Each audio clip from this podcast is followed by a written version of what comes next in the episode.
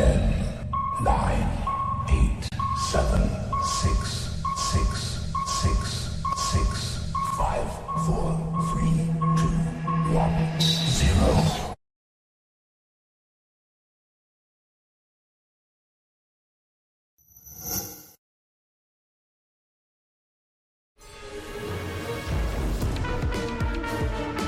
欢迎收看，我是金钱豹，带你了解金钱背后的故事。我是大 K 曾汉文，他是财经 V 外客 Vincent，今天带来的是 V 哥王明秀。有人放炮啊！丑一六月份第一个交易日呢，哎呦，台股竟然是跌的哦，加权跌，不过哎，贵买是涨，所以今天呢还是有高达将近三十档的股票涨停板哦，所以这个行情呢，其实感觉上以个股来讲还没有结束的味道还是在的。好，那六月份第一个交易日呢，这个加权是跌哦，但是 OTC 是涨哦，所以还是那句话，选股逻辑最重要，选股逻辑最重要。台积电今天小跌了七块钱哦，但因为昨天是 MSCI 也有受到影响，是好，嗯，好，那今天呢要跟大家来讲什么嘞？都有听过这句话吧？演戏的人是疯子，看戏的人是傻子。我们就举这个人做例子，很多。男生女生都很喜欢的这个美国演员叫克里斯汀贝尔，哦，说帅是真的非常非常的帅哈、哦。那他为了演戏啊，曾经呢瘦到不到五十公不到六十公斤哦，这很夸张、哦。对，啊，这部最有名嘛，大家知道他当那个美国的那个战俘，对不对？好像被囚禁在越南还哪里？哦，瘦到六十公斤。那后来演蝙蝠侠，哦，超帅的，八十七公斤，全身都是肌肉。那最厉害，曾经为了演这部电影为富不仁，他演的是美国副总统钱尼哦，这个自传电影，胖到一百零六公斤哎，哎，不像他哎，对啊，当然，他要他像钱尼，因为他演钱尼，所以要像钱尼，好不好？那为什么我们说演戏的人是疯子哦？你如果没有疯子的成分角度在里面，你不可能为了一部戏胖成这样，瘦成这样。你说啊，为了钱好，那我问你，如果你今天叫布莱德比特阿汤哥说。你去演一百零六公斤的，他可能也不愿意哦，所以他们没有那种，不能说他不够投入啦，就是。可是他真是疯子。他是对啊，瘦成哎五十五到一百零六，这几乎是减半哎，对不对？那当然有这样的疯子的程度，我们觉得大家觉得戏才好看，你才会看得目瞪口呆，跟傻子一样一直看啊。但是我们是正面来解读这件事情呢，他确实演演得非常好，那他他也不是疯了。那不过呢，V 哥有没有看过里面的电影啊？应该蝙蝠侠有有看过了啊，因为我比较少看电影，这个应该有看过。那其他因为我不太清楚。是啊。夫人很好笑。对。夫人她演的，把把那个钱尼演成傻哦，蝙蝙蝠侠是这一个啦。他是演蝙蝠侠的时候。蝙蝠侠一开始，然后这边还有一个那个 Dark Knight，对，他演了两部了。这部其实都很好看，大家有空可以去看一下。那大家说演戏的人是疯子。那我们算不算演戏？我们两下坐在这里，你们在看戏，对不对？对。我们算算疯子吗？算。某种程度算。没有，我跟你讲，嗯，我们不，我们不只是疯子，嗯，我们更是傻子。是。你们也是看戏者。对。你每你每天没事开盘五五个小时，你在那边我也在看戏。那个那个演演演的也不好看呢。啊，有时候好看，有时候不好看。对啊，可是可是你要想哦，演的不好看的时候，你还不是一样看？对，你一定是看完才知道不好看嘛。哦，所以你们不是傻子，我们也不是傻子，这样好不好？啊，我们都是傻子。对，所以为什么我说尽量不要盯盘呢？你看，你看五个小时当五个小时的傻子，你不累吗？对啊。然后呢？那下一句什么？那编剧的人是什么？你看，演戏人是疯子，看戏人是傻子。那写剧本的编剧人是什么？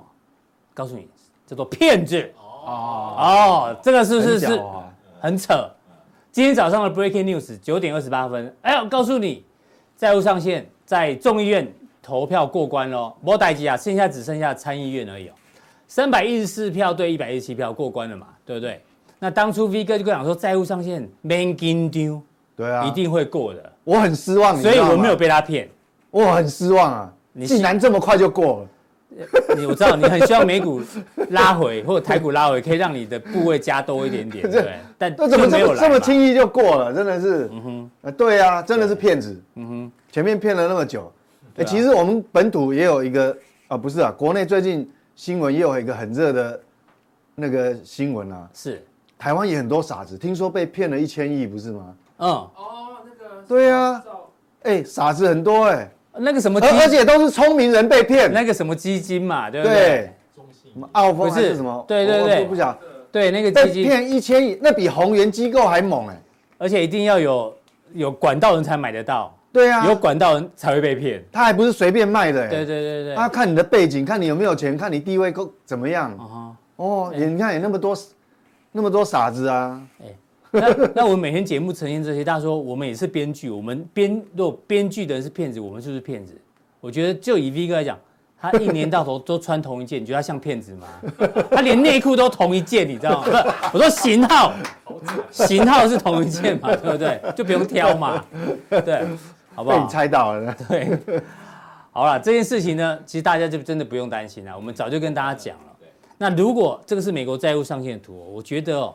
全世界最牛的，如果它是一个指数的话，全世界最牛的指数就是美国债务。对啊，它永远只会上不会下，它绝对不会走空。对，永远都是多头。而且它的柱状图哈，我也可以很精准的预测。我告诉你，大概十年以后就会到这个地方。对，大家在荧幕这个地方，每两年就上去，每两年就上去。对对对，因为你只要新高，只要一有比较中型、中型以上银行出问题的话，它马上又又又又 QE 了。对哦，有什么重大事情它会 Q，所以预计大概十年之后应该到这个角落了。嗯，好。那虽然这个债务上限过了，但是要提醒大家哦，美股电子盘在这过这个一通过之后，并没有涨哦，并没有因为呃并没有用利多来解读哦，要提醒大家好不好？并没有涨哈。那这件事情呢，当然我们期待就是参参议院赶快过了哈，这件事情就正式落幕了。不过回到昨天的这个美股哦，昨天的美股呢，我们来看一下。昨天美国公布了这个四月份的职位空缺人这个人数啊，一千万人呐，一千万个职位，还是很市场预期只有多少？九百四十个，就代表美国的这个劳动力还是很很紧张。对啊，一零万是不是？一就是一千万呐，对对对，我们的小编哈就是一千万。这个都是这个就是那个 那个那个川普害的啦，是，他要把那个墨西哥边境围墙拆掉，可能这个就。对，就不会有空缺那么多了，大概剩两百个。哎，美国人都已经很认真出来搞找工作，但是还有一千一千万个职位是找不到人的，这不可能。就代表什么？代表啊，找不到人，那我就知道有加薪，加薪。对啊，万一加薪，工资工资通膨又来，所以美国是物价通膨又来，就通膨压力嘛，这就薪资的通膨压力。所以美国到现在他才知道说，Amigo 真的扮演的角色可贵，真的 Amigo 很重要。对啊，Amigo 很重要。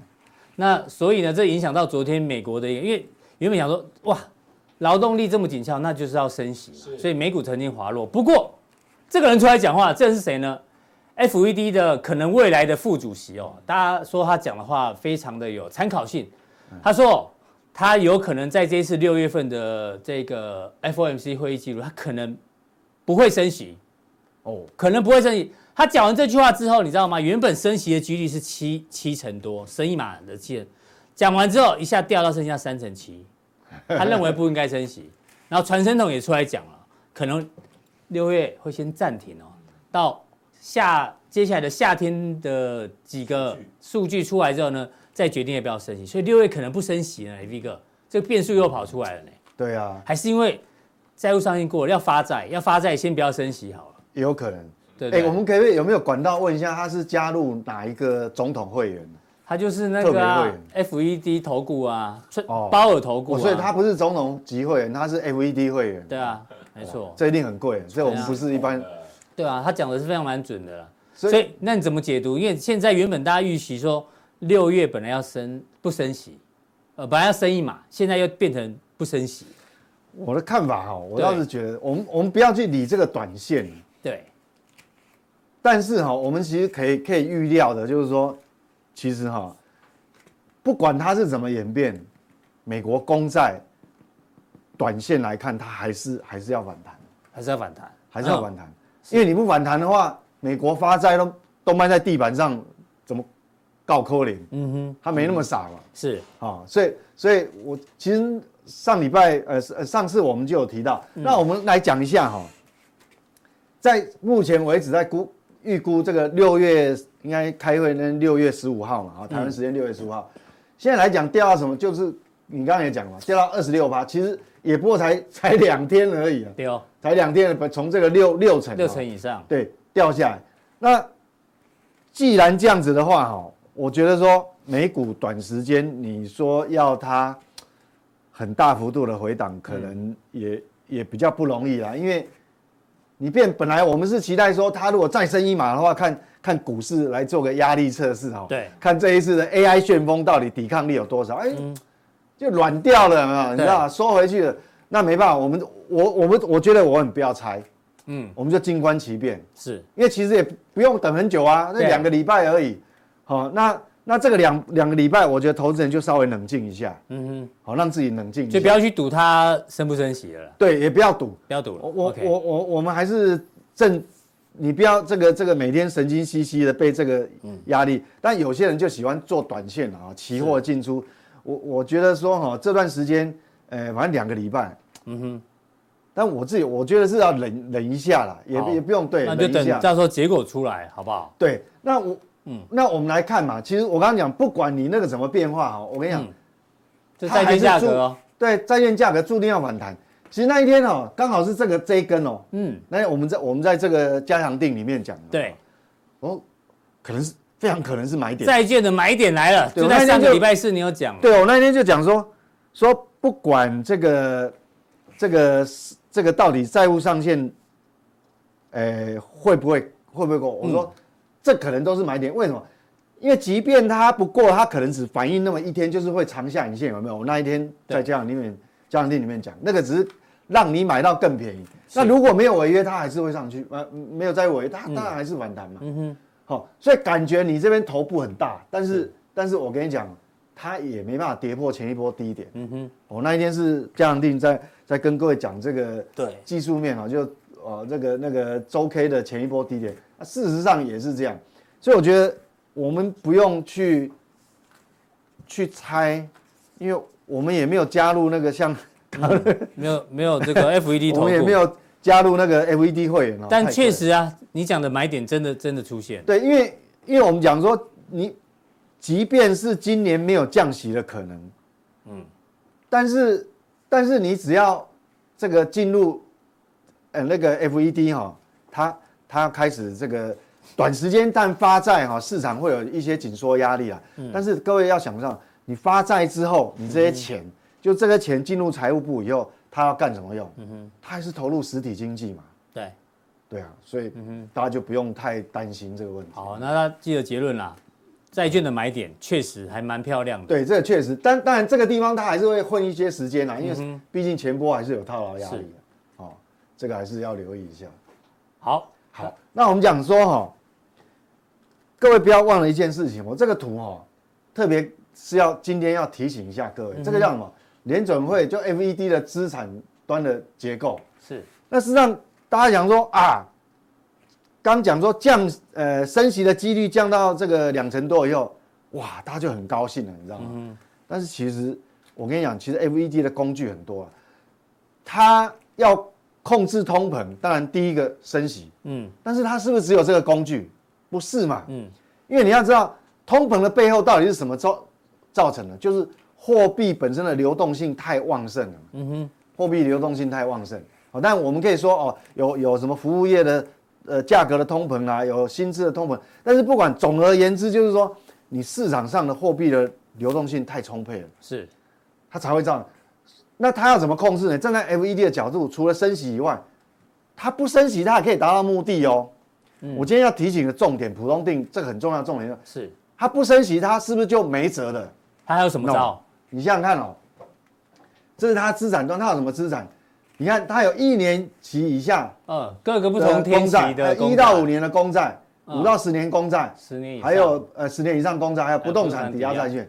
那各位看哦，除了绿色这一条以外，绿色是走平，没有什么变动，是，其他的是不是都一直往下？哎，对，很明显，那代表什么？嗯，其实它它它还是每个礼拜它还是在说缩表啊。嗯哼，他还是在缩表，是，他还是在从市场上抽钱，把资金这个收回来哦。嗯哼，所以你不要以为他紧缩的动作是是完全就哦，我我不升息就拿开了，没有哦。好，那那只有只有什么？这个绿色叫做十年以上的长期公债，嗯，它没有变动的，其他都在说嘛。好，因为最近不是市场很多银行都跑到那个一年期以下的货币市场对，做 RP 嘛？你看，啊，你们一直来买一什么三个月、六个月，就是一年以期以下的公债，嗯。那你那公债哪边来的？嗯哼，FED 提供的，，FED 来，他就一直卖，一直卖，那卖给你们啦，是，就是这样的。所以还是在缩表哦，嗯哼。还是在等于说从市场，所以这个来，所以大家想说，你刚刚讲的，你只担心升不升息这个，对，其实不是只有这样，但是从价啊，从量的角度，其实它有在收缩对，它可以用其他工具嘛。对，对，它可以用其他，所以这个是提醒各位，就是说，其实 FED 本身它还是有一些对策啦，它也不是完全没有，好，所以说，当然通膨有压力，那它这个也是好的对策啊，而且搞不好后面加速嘞，嗯哼，万一它加速怎么办？是。啊，所以它还是有有工具可以收缩资金的工具。，对对，好，那我们来看哈、现在来讲，美国到底这个，我们刚前面讲那个职职位空缺超过一千万，一千万嘛，嗯，那这个问题到底好不好好好不好解决？我觉得短时间真的还不容易解决。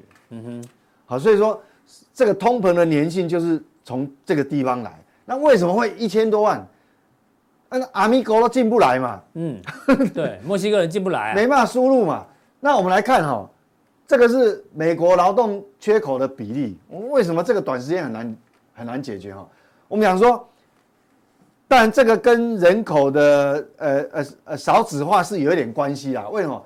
我们想说哈，这里有个公式，所谓的劳动缺口比例，比例因为讲说这个职缺还有一千万，那我们接下来看哈，这个跟劳动缺口有关系嘛？你就是缺那一千万嘛，那这个缺缺口比例是怎么计算出来？就业人口数，嗯，加上职位空缺，你刚刚讲的就是职位空缺的这个，嗯，那是代表就是总需求，是，这叫我们人口的总需求。嗯哼啊，总需求什么？就有一部分人已经找到工作了，嗯哼，好就业嘛，就业人口已经找到工作了已经找到就业人口那，这个还缺的啊没有空缺是还没有找到，这叫总需求嘛。啊，啊，扣掉，减掉家庭劳动参与人口，嗯哼，哦，就是说，因为有的有的是家庭主妇，他就呃呃就得，呃除了这个以外，你要把这个扣掉，好、嗯。扣掉，好刮胡起来就扣掉，对。好这个是总需求，然后扣掉那个已参与的，对，好已经参与的，已经在劳动市场参与，分这个是分子，那分母是什么呢？劳动参与人口，其实你用劳动参与率就算得出来，意思就是说我美国假设有三点三亿人口，我乘上我的那个劳动参参与率，我可以我可以找出就是这个劳动参与人口出来。有多少？哎，对，好，那主要这个是变数嘛，这个变数很多，那一除哦，会得出一个数值。我们看哦，现在这个红色区间就是这个劳动参口劳动缺口比例，缺口比例，嗯，你从这个一九，对。其实这个一九五零了嗯 这很长哦。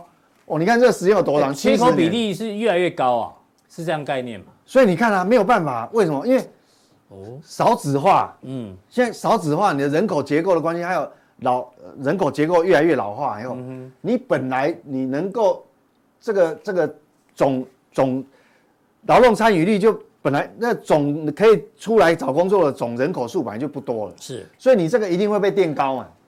所以这样子看起来就是美国缺工的问题基本上你短时间不好解决解决了，因为你看，你看哦，现在这个位置哦，现在位置几乎你看有有有什么时候它还是在高档，对，它只有最近掉稍微掉一点点，掉一点点，但是你掉一点点，你看从历史你看回过呃呃金融海啸啦，哈啊金融海啸这个地方啦，好哎网络泡沫的时候啦，好啊这个是这个是一九那时候有有个大股灾嘛，什么一九八八年是吧？嗯，所以你这样一路看下来，你看完全下不来。好，所以所以我们看这个短时间没办法解决。那意思就是说，假设好，那我做个结论哦。嗯。假设六月不升息，哎，但大家希望不升息嘛。对，但是你没情华裔，嗯，即便是不升息，他要等到降息还要很久很久啦。嗯哼。你看这个图就知道，缺工啊，那代表通膨要降的也没那么快嘛，没？有那么快。所以很更遑论要所以，这个所谓的我们讲说它的通膨粘性就从这个地方，你从这个嗯人口，那这个短时间没办法解决，你的人口结构就是这样子嘛。对哦，呃，现在大家都不生小孩嘛，对不嗯对？人口老化，那你怎么没办法嘛？是，好、其实是不是只有美国？我看全世界很多国家都有这个都有问题啊都有这个问题哦。对，好，所以感觉这个就是你的缺工数啊，哦，这个不容易不容易解决。好，以上是 V 哥对于美股的这个经济数据的一个解析啊，又学到一招了哈。美国的所以这个东西我我们就在观察说它的粘性，就通膨粘性的问题，就从这个地方看出。然后 FED 即使不升息，但是也是有在收缩资金的哈。刚刚它也是在紧缩嘛，对。那另外一个新闻，不，我们稍微关注一下，因为最近呢，马斯克去了中国大陆，哎，哦，那他其实就有提到，他认为哦，中美之间不应该脱钩。好，他讲完之后呢，结果摩根大通的 Damon。现在也在中国大陆，他也认为，不管他也跑到中国大陆，对，就是疫情之后的第一个这个论坛吧。他说，中国状况不管好坏，他们都会愿意留在那里，代表他也认为不应该脱钩。所以他们是约好了，对不对？嗯。然后呢，这个老黄哦，接下来呢，哦，老黄也要去啊，老黄也要去这个中国大陆了。哎，他不是他不是还在电脑展？哎，对，但准备要过去了。那他也说，中国市场无可取代。所以，我们刚刚前面讲哦，说这个中美，因为美国政府是希望跟中国大陆脱钩的，对不对？但是呢，民间企业的领导人都认为不应该脱钩，中国市场很重要，所以这叫什么？官逼民反，好不好？官逼民反，啊，这不是 V 怪哥的图，啊，你在你家，是，不，这是某一个机构，我们跟那机构没有关系，借用他的图而已啦。我我有这么邪恶吗？那这也有官逼民反啊！官逼民反，好像表达的意思不对，到底想表达什么？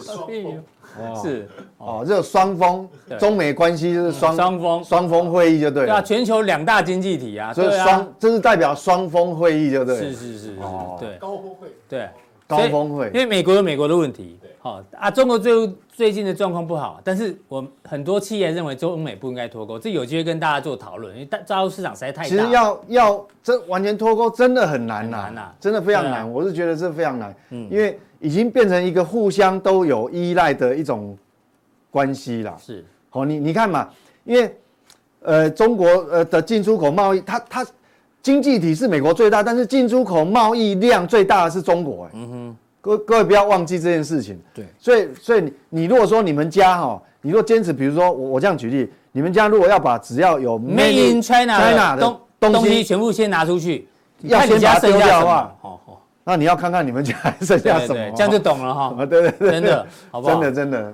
好，那所以我们要回过头来，还是要关心一下中国大陆。这中国还是中国经济数据，呃，中国经济的荣枯哈，嗯，其实跟全世界还是都紧紧还是紧紧相关的。对，还是有紧密关系。那我们来看啊，刚刚公布出来的大陆这个官方的这个采购技能指数啊，我们来看目前到底是什么样的呃的这个温度哈。是。那红色的部分哈是非制造业，就服务业了。哦，也是很陡峭往下滑哦。嗯。那制造业是蓝色，是也是下滑。啊，虽然没有那么陡，但是其实它早就已经在龙枯线底下了。对。哦，结果。上个月跌破龙枯线，嗯，那这个月没有往上翘，还更糟，继续往下，所以制造业掉到四十八点八，那服务业很陡的下来哈，嗯，那还好，它还在五十以上，嗯哼，好是，但是都都是往下，我特别用黑线哈，看看这边是五十。五十龙枯线嘛，所以现在短线哈，大概服务业还有一些温度了，嗯哼，好还可以撑一下，但是能撑多久我们也不知道。哈，因为它下来的速度还是很快。那制造业这个完全就是跟整所有亚洲的出口出口经济体就有关系，跟台湾有绝对关系。所以它这个蓝色是这样子的话，哈，那我想难怪我们的这个出口目前哈，诶还在就是呃 Y O Y 都还在衰退中，哦衰退中，所以这个比较没有办法了哈，因为毕竟这个也是很大的呃呃呃这个这个经济体，所以还是跟我们有关系。那我们来看细项，嗯，到底是。哪些东西哦在拖累？那但比较比重最高是新订单嘛，这个我们最关心，因为这个是领先指标哦。嗯，它不只是台湾的领先指标，其实它也是韩国，也是日本，嗯，就是越南，就是亚洲这种制造出口主要的国家。因为领先指标，哎，对，这个领先指标。那上个月多少？上个月是四十八点八，这个月掉到四十八点三，掉了一点。对，所以以 PMI 这个领交领先指标来看，其实呃，目前为止等于说。我们只能多给他一些时间了，嗯，不能急，是，真的不能急，状况还没有好转，对，状况还没有，所以我们还是要稍微，呃，再再再忍耐一下哈，因为因为毕竟这个这个还是，是在衰退的。OK，对啊，幸好是说库存的部分你没有再增加了，嗯，也掉了哦，哦，掉一点点，一点点。如果你是反向增加，那我告诉你，那状况真的就很不好。是，嗯哼，哦，因为你你这个这个如果掉下去，然后库存又增加，代表你的所以我们讲库存周转天数是飙上去的嘛，嗯哼，那这个对整个亚洲的制造业都不好哦，不是只有台湾。好，OK，对，那这个服务业，服务业的，服务业一样哦，新订单新订单五十一样掉很多哦，四十九点五，一样是掉很多，嗯，所以我跟你讲说，其实。这个都是景气的温度计啦，嗯，哎，讲说，哎，非服务业这个非制造业服务业嘛，服务业是什么新订呢？我跟你讲，比方讲，你如果这个进出口贸易或者景气很热络的时候，嗯，那个我们讲那个客流量，大飞机出过去出差进进出出，是不是就很热？嗯，还有就是说，你的货柜的服务商，嗯，no forward，嗯哼，对不对？我们的那个揽货的那些，对，揽货那些是不是会很很热络？热络。那你就，哎，这个很很恐怖，掉很多呢，五十六掉到四九点五，你看这个落差。所以你要知道，所以整个景气的温度哦，连服务业都都这样的话，我觉得说，哎，确实中国大陆的景气确实就内需，内需部分，内内需也真的确实不好。那那外外面的温度也不好，因为你看它的制造业就知道嘛。你看这个新出口哦。它新除了这是整体的新订单，那你新出口订单嘛，它有新出口订单，其实你看嘛，也是掉到龙骨线以下，所以这个其实啊，我们还是值得警惕的啊，还是要警惕。对于大陆股市，最近就不用太积极了，感觉上对，就是说它在降温中嘛，整理，它还是一个整理期。对，好，听懂了。OK，那回到台股的部分呢？哎呦，今天台股虽然跌了，但有些股票其实表现不错。我们特别抓的是这个跟电动车相关的。先看一个数据哦，这个全球电动车第一季的销量呢暴增二十八趴，但 Tesla 降价也有帮助了一些。那当然，其实大家知道，比亚迪的电动车也卖得非常非常好，对，非常好。对，那台湾现在电动车这个气势最旺的呢，讲最多的应该就是属于红海嘛，红海集团。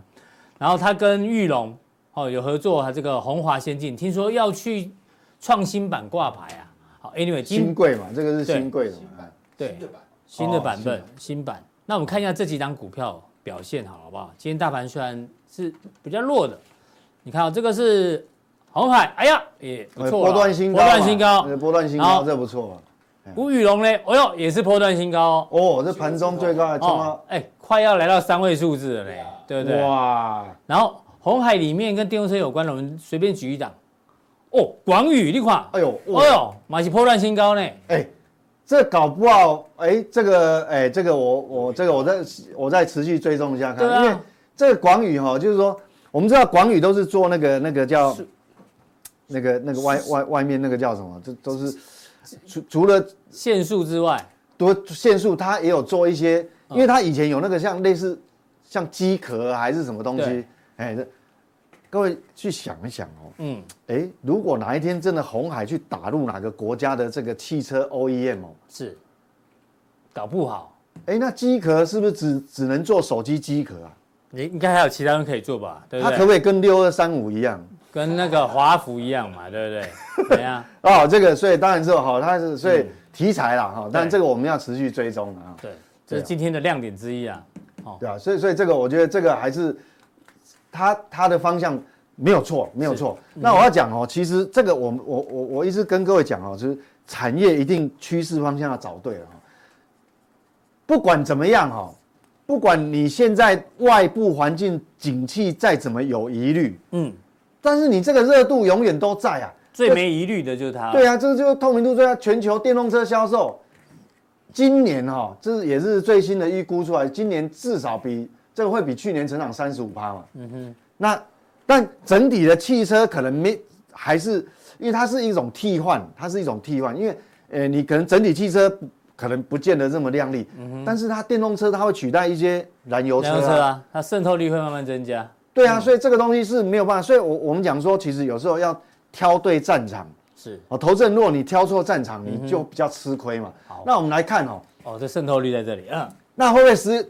刚前面那张图就是预估今年嘛，那是不是只有今年？不会哦，那个趋势是透明度已经是，我跟你讲，这个渗透率预估就是这样，好，我我我们来这个，我们来看一下哈，嗯，浅浅蓝色的这个是燃油车，是。那深颜色这深紫色的是电动车，电动车嘛。那你看这个渗透率就会两个就是互相取代，嗯哼，所以这个是个趋势，所以你赛道选对了哈，其实很重要了。好，哎，那我们来问了，哎，你刚刚说看这一张嘛，对不对？嗯，那选红海是选玉龙？哇，哎，我喜欢，哎，是这样大啊。大 K 被你们会我喜欢。被投资人贿赂啊哇，好直接哦，哇，他是这个王宇列入观察名单哈，你听得出来哈？他在在设在研究一下。我跟各位讲哦，一个逻辑是这样哦，各位想，红海过去都是电子业，是。好，那他要跨入这个汽车的代工，如果未来三年任何时候，如果一个不小心，嗯，我不管是东南亚国家还是中南美国家，任何一个国家让他接到一个给鸿海代工的话，代工的订单的时候，嗯，哇，那不得了，对啊，那要选那要怎么选？要选红海，选玉龙？大家反射动作会去买红海，红海，哎，但是我告诉你，应该买玉龙。哎呦，为什么？为什么？为什么？嗯因为这一家公司是红海跟玉龙同时投资的嘛。对哦，你接代工订单一定是这一家的嘛，哎一一定这一家嘛。对啊，如果他赚很多钱，但是你现在看，红海股本啊有一千亿，哦对，裕隆股本才一百亿，那哪个贡献比较大？好，当然就他了嘛。难怪对啊你一直把玉龙列入口袋名单，对不对？哦，哦，这个逻辑大家要很清楚，嗯就是说，对这个有这种关联嘛，哎，有长期追踪或是有订阅江婷就知道，我们玉龙这档范例已经提一段时间了哈。从去年对哦，说这个对，从哦对，去年年底就讲了。去年十一月嘛，对，我们来看一下这个 K 线哦，这个二二零一，大概这里吧。对去年这个时候有提醒大家，哦，对呀，那时候，V 哥就有当做加强店的范例没有错啊，对对啊，对啊，现在他还是觉得在在这个在这个地方，就是他回回撤整理，在这个地方，对，哦，能够分享。所以早一点加入加强店的人，可以早一点知道范例的分享。那对啊，现那时候是现在呢，你就自己那时候是哦十一月第一次分享，我记得在十一月，嗯十一月一次，对，后来又有又一次啊今年年初，嗯对，，OK。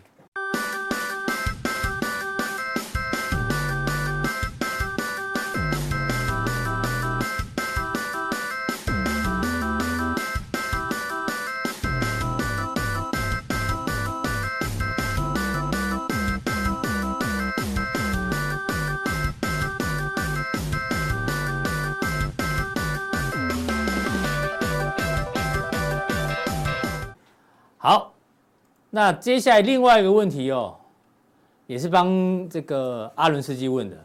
对，他说他错过了饭店股，又错过了旅行社股票，哦，也错过了那些什么餐饮股。他错过了真多对啊。疫情的他错错过的都很多。他到底什么没有错过？嗯哦，我想到他有一个没错过。我跟你讲，哪一个？投资人哈，其实你要记住哦，人生有时候真的是赛道选对了哈，因为嗯有时候选择比努力重要。阿伦现在很紧张哦，你没有错你知道吗？？我跟你讲，阿伦斯基一辈子就做对一件事情就够了，就赢你，娶对老婆。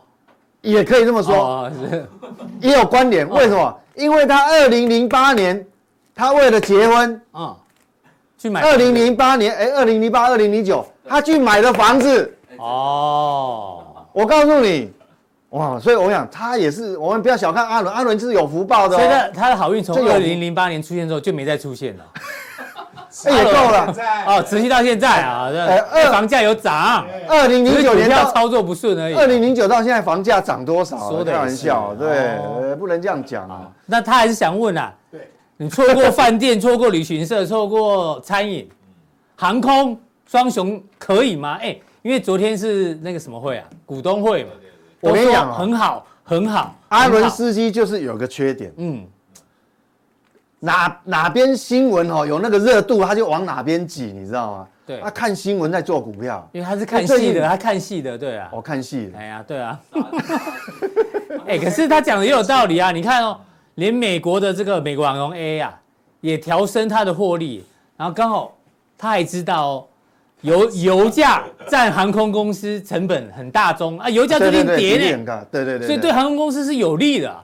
哎，所以他他也是有做功课的，对对他知道这个油价对哈，它纳米吸收也是有进步的啊。哦对，皮用皮肤用皮肤吸吸收收嘛，啊哦，对啊。那我们先看这两档股价好不好？哎，哎呦，创波段新高哎，长荣哦，啊这华航，哦，哎呦，哦，波段新高哎，对，然后他也跟我说，最近你看哦，下面我们把它换成这个法人哈，哦，买很凶。对，哎哎，哦有买哎，阿伦有做功课呢，你看，哦，哎有呢，都有在买呢。啊，你觉得呢？我们来，他也给他是一点建议他有做到短线的功课了，嗯，但是他没有做到中长线的功课哎。呦，怎么说？所以短线筹码我跟你讲哦 OK，但什么叫短？因为短线你法人买嘛，那当然很热嘛。对，啊，你看，我跟你讲哦，我不知道大 K 小时候有没有钓钓过那个青蛙？青蛙是一种哦在青蛙视面钓青蛙视力很不好，嗯，它是一个弱视又近视。那基本上你如果有东西哦在它前面不动哦，它就不知道咬啊，啊。但是你如果前面那个钩子即便不勾耳哦，在那边晃哦，它就会去它还是会咬。哦，所以它是短视的。嗯，所以阿伦只做到短线的功课呢，啊，怎么叫中长线？他没有注意到，所以他容易被这个市场短线的气氛给给影响我觉得了。V 哥骂人不带这样子啊。阿伦斯基你知道吗？大家有机会见到他，四肢细长，肚子特大，那就是青蛙，你知道吗？你在说他长，你不要身材像不要不要挑拨我跟阿伦斯基的感情。是是是我跟你讲为什么好？我还没有看到到什么啊？这个是华航历年的 EPS，是，哎，这已经超过二十年了对，啊。二零零年到现在，你看到他每一年的赚的钱，二 这个这个这样，我告诉你啊，过去二十年难道我们没有给过华航机会吗？嗯，过去二十年有没有油价暴跌过？油价都还有。哎呦，跌到负的的，对，我跟你讲，为什么它的获利没有暴冲？因为华航空公司就是因为你油价占的成本，我我如果没记错，那时候超过三成还四成。是差不多，那所以他们怕油价波动会影响他们的获利，嗯，所以他们都会有避险操作，哦，对对对对对，类似银行银行间有时候汇率不是会怕汇率风险会做 swap 所以油价真的跌，虽然感觉上它不见它不见得占到便宜它，不见得，因为它避险的部位反而会变亏钱，对它早就已经避险了，哦。去锁定一个价位了。理解，所以油价即便暴跌，你以为它成本掉很多？没有哦，没有哦啊。油价大涨，因为它有避险，所以它不见得马上就就一下亏损很多。哎，那这可以用来解释人家说那个咖啡豆啊涨或跌，有时候跌到很凶，但咖啡从来不跌价的。本来就是啊，他也可以说，因为因为我咖啡避我咖啡避险亏钱，所以我咖啡不能降价。咖啡暴跌的时候他也可以用这个理由，Starbucks 也没有降价。对啊，嗯，对啊。好，所以我们看哦，这就阿伦斯基没有做到功课，这是华航。他的获利好那是不是只有华航这样？我们来看长隆航。长航，嗯，长隆航过去二十年获利在降，那你看它获利稳不稳定？只有这一年突然，对，但是它有可能是提列了一些，因为前面你看到、哦、它是暴亏哦，这两年它是暴亏，然后这边可能又回冲，所以嗯哼，所以这不稳定嘛。那它会因为油价暴跌，它获利就暴冲吗？